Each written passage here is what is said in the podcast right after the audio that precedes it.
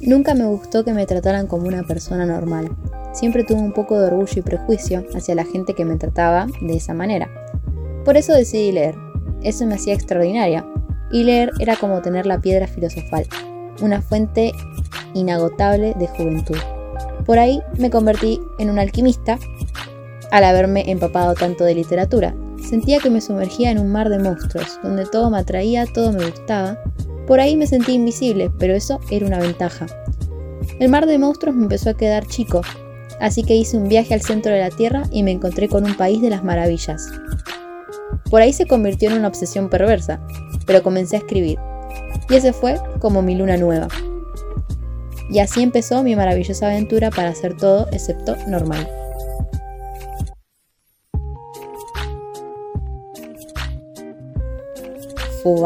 Flor de intro, se mandaba la cami, ¿no? ¿Qué onda, lectores? Bueno, eh, este es un... ¿Qué pasó? bueno, este es un podcast bastante improvisado. Perdón si se escuchó ese ruido, no sé si se escuchó, pero acá se escuchó re fuerte. Y me quedé tipo, arre. Pero nada, eh, bueno, este es mi primer capítulo del podcast. Me mandó una intro re seria para lo pedorro que va a ser mi podcast. Pero bueno, eh, nada, espero que, que les guste este nuevo proyecto que estoy empezando por mi cuenta sola. Ah, eh, pero nada, hoy, la verdad, a mí me gusta obviamente ya lo saben, me encantan los libros, amo los libros con todo mi ser. Yo creo que si pudiera vivir leyendo, viviría leyendo. Ojalá me pagaran por leer, pero bueno, no es el caso. Em, y este podcast que empecé es obviamente el podcast de Cami. En vez de ser los mundos de Cami, se llama el podcast de Cami. Y yo soy Cami la que lee. Así que. Así que. así que nada. Em, este podcast obviamente va a estar orientado a los libros. Eh, en su mayoría, al menos eso es lo que quiero hacer. Pero también voy a hablar de series, voy a hablar a veces de giladas, es, más que nada lo que me pinta, por eso se llama el podcast de Cami. Y me gusta hablar de libros, me gusta hablar mucho de libros y me gusta hablar, me gusta hablar mucho.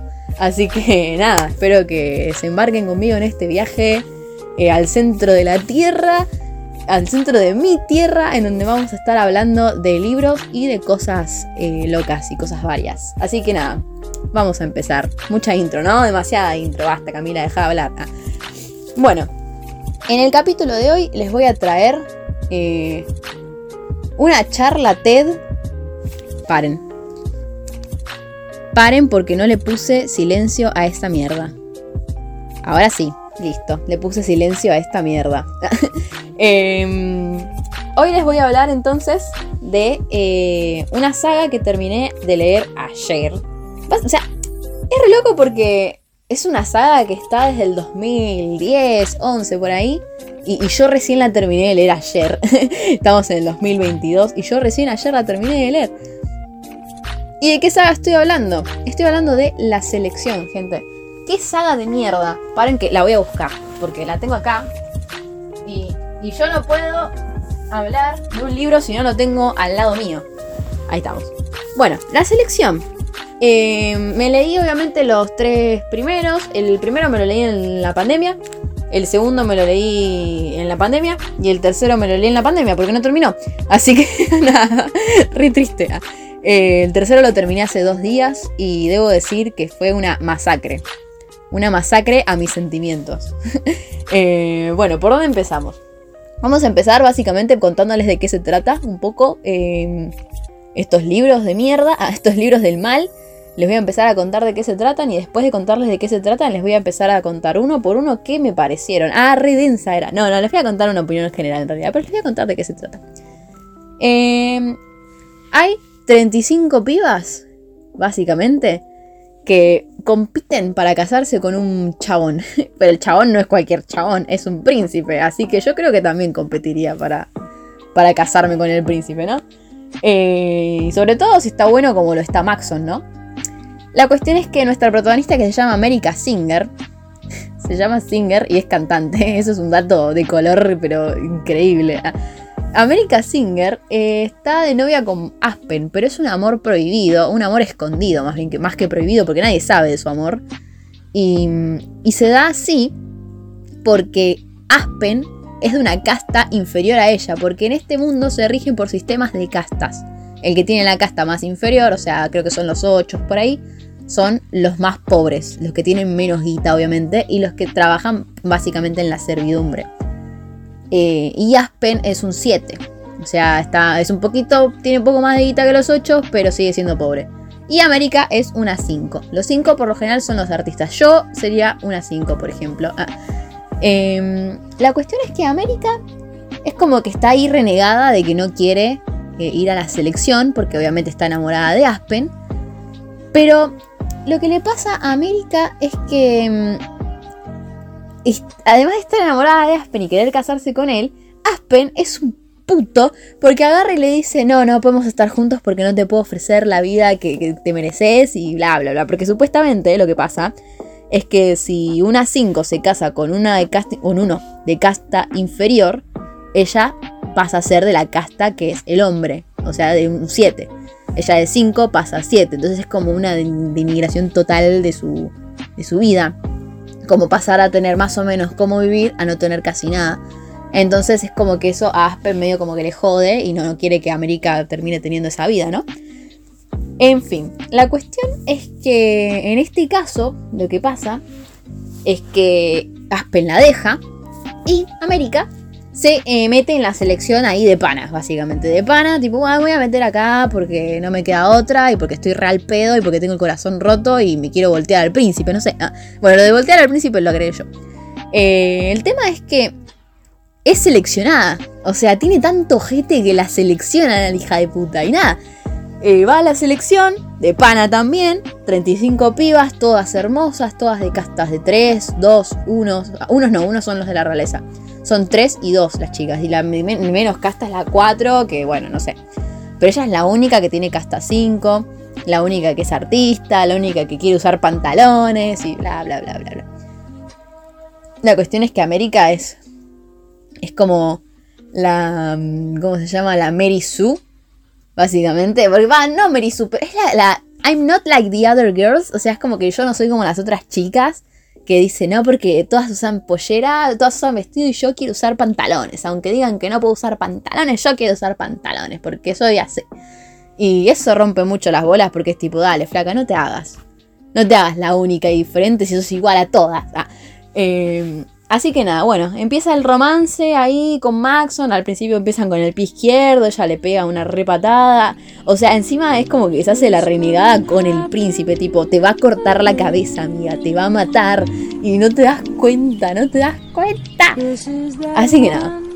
La cuestión es que empieza a tener así como, como acercamientos con Maxon, se empiezan a hacer amigos, se empiezan a tener así como indirectas como diciendo, me rasco la nariz significa que tenés que venir a verme porque estoy enojada, porque estoy molesta, porque tengo ganas de hablar y hacerte un chiste. Eh, tienen así como mensajes entre ellos, tipo, así aparte. Y bueno, el quilombo arranca básicamente cuando Aspen aparece. ¿Y por qué aparece Aspen? Porque se mete en el ejército, el salame. Se metió en el ejército y eh, ahora trabaja en el palacio y tiene que cuidar básicamente a las pibas de la selección, que son 35. Y bueno, ahí pasan un par de cosas, qué sé yo, a todo esto tenemos la subtrama de, de, las castas, obviamente, de que quieren erradicar en cierto punto las castas, y los que quieren erradicar las castas son los rebeldes. ¿Los rebeldes quiénes son? Los rebeldes básicamente son gente que no sé si, tienen casta o no, o si están infiltrados o no, o sea, después nos enteramos que sí, hay algunos que están infiltrados, pero los rebeldes son la gente que quiere obviamente que el sistema de casta se corte y los que están atentando continuamente al palacio para apurar, digamos, al gobierno, porque es un gobierno corrupto, porque está dirigido por el padre de Maxon, que es un hijo de puta. Eh, entonces, esa es la subtrama básicamente y todo el tiempo hay como peligro. En el palacio hay peligro porque están todo el tiempo atacándolos y matando gente. Porque están los del norte y los del sur. Los del sur son los violentos, los que matan y hacen de todo. Y los del norte son los más tranquilos. Pero sin embargo, invaden igual. La cuestión acá es que eso no tiene nada de importancia al final porque no pasa absolutamente nada, se resuelve re rápido, así que no sé. Eh, eso me, quedó tipo, ay, la puta madre. O sea, yo sé que, o sea, esto es una distopía, obviamente. Y las distopías, las distopías se caracterizan por tener siempre un gobierno corrupto. Y, Y no me gustó cómo fue la resolución del final, pero vamos a ir por partes. Para empezar, el primer libro a mí me gustó, me pareció ok, porque se centra mucho en el inicio del romance entre América y Maxon. Y obviamente eh, en el, triángulo amoroso que conlleva que Aspen esté ahí. Y es como que nosotros sabemos que si Aspen y América son descubiertos besándose o algo de eso, los pueden llegar a matar, porque es lo que pasó con una de las chicas, que al final no la matan ni nada, pero pasó con una de las chicas, que estuvo una murió con un guardia, y obviamente la sacaron de la selección y la pena era de muerte por hacer eso, porque ellas tienen que estar solamente para Maxon. O sea, Maxon puede estar con las 35 a la vez, porque está con las 35 a la vez, pero ellas tienen que estar solamente con él. ¿Es bastante machista? Es súper machista. Eh, pero es un libro. ¿Y escrito en qué año? A ver, acá lo tengo. Por eso hay que tenerlos a mano los libros. ¿ven? Yo, por eso dije. En el 2012. Me encanta porque yo lo leí como 8 años más tarde, lo leí en el 2020. Septiembre del 2020 leí el primero. Porque yo los marco, yo pongo la fecha. El segundo, no me lo anoté, qué forra que soy. Porque el tercero, obviamente, este sea, en junio del 2022.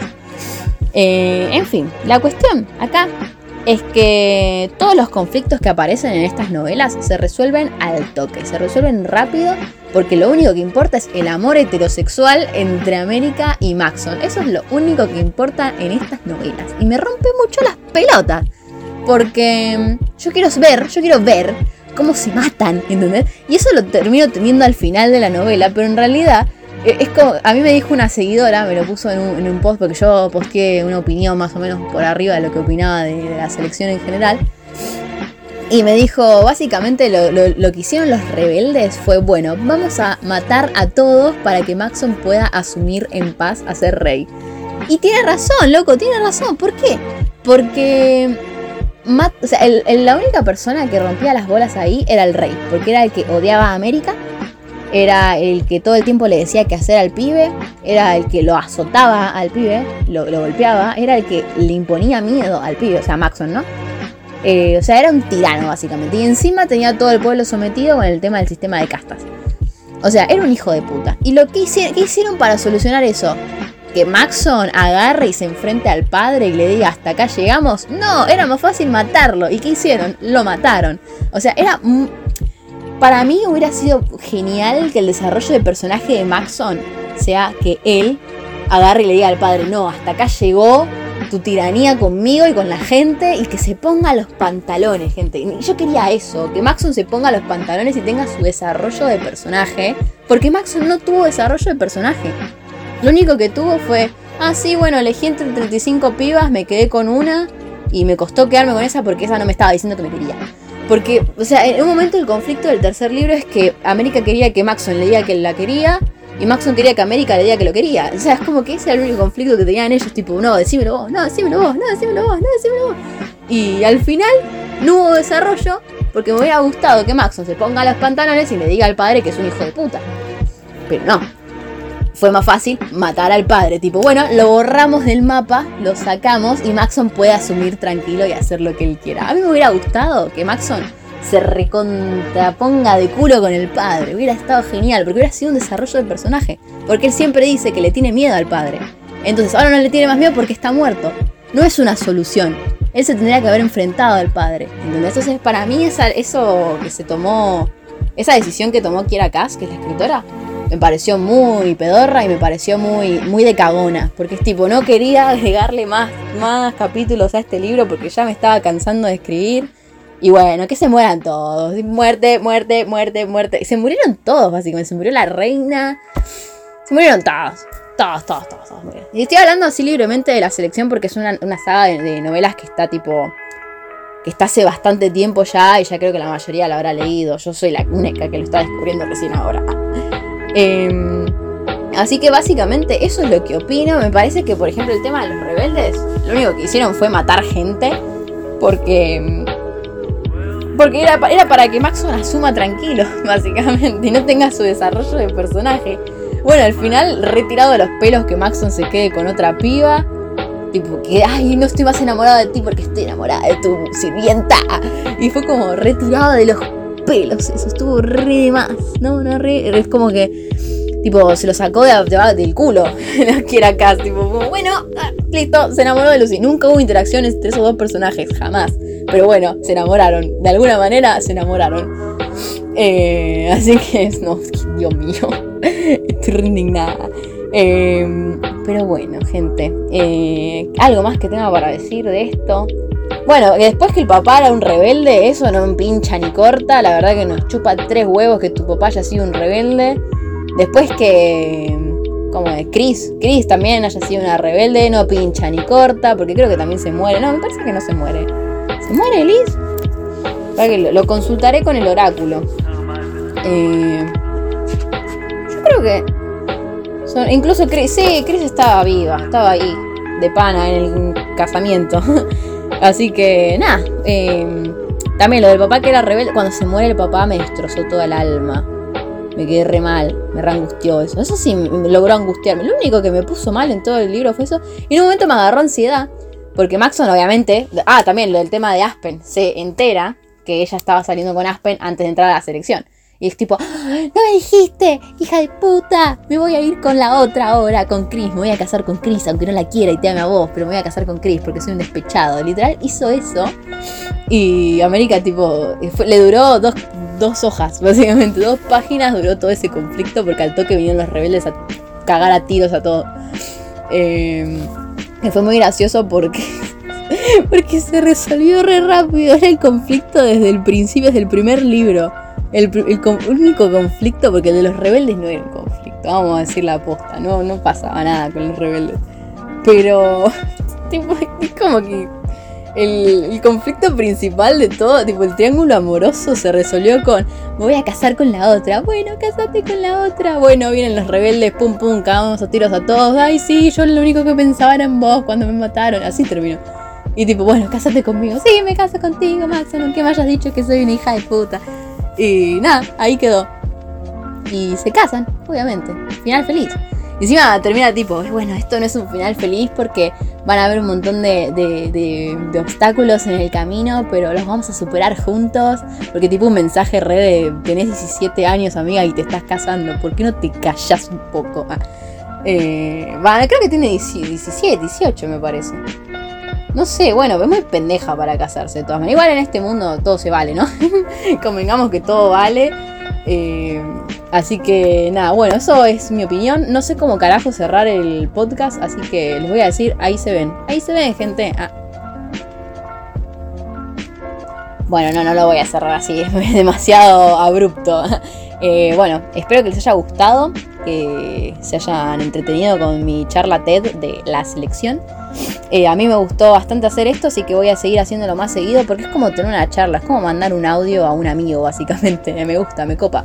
Así que espero que ustedes también les copen. Em, nada, espero que, les guste este nuevo proyecto que tengo y, que se diviertan mucho, obviamente.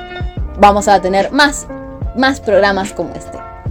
Saben que pueden, bueno, seguirme. Mis redes sociales son en Instagram, soy Camila O los mundos de Cami, pero es arroba Camila Después en Twitter soy Cami Abril C. Cami no. En Twitter soy Cami A Corg.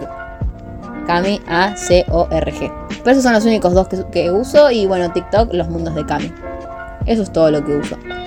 Em, así que nada, gente, gracias por escuchar, por haber llegado hasta acá. Y nos vemos en el próximo programa. Bye bye.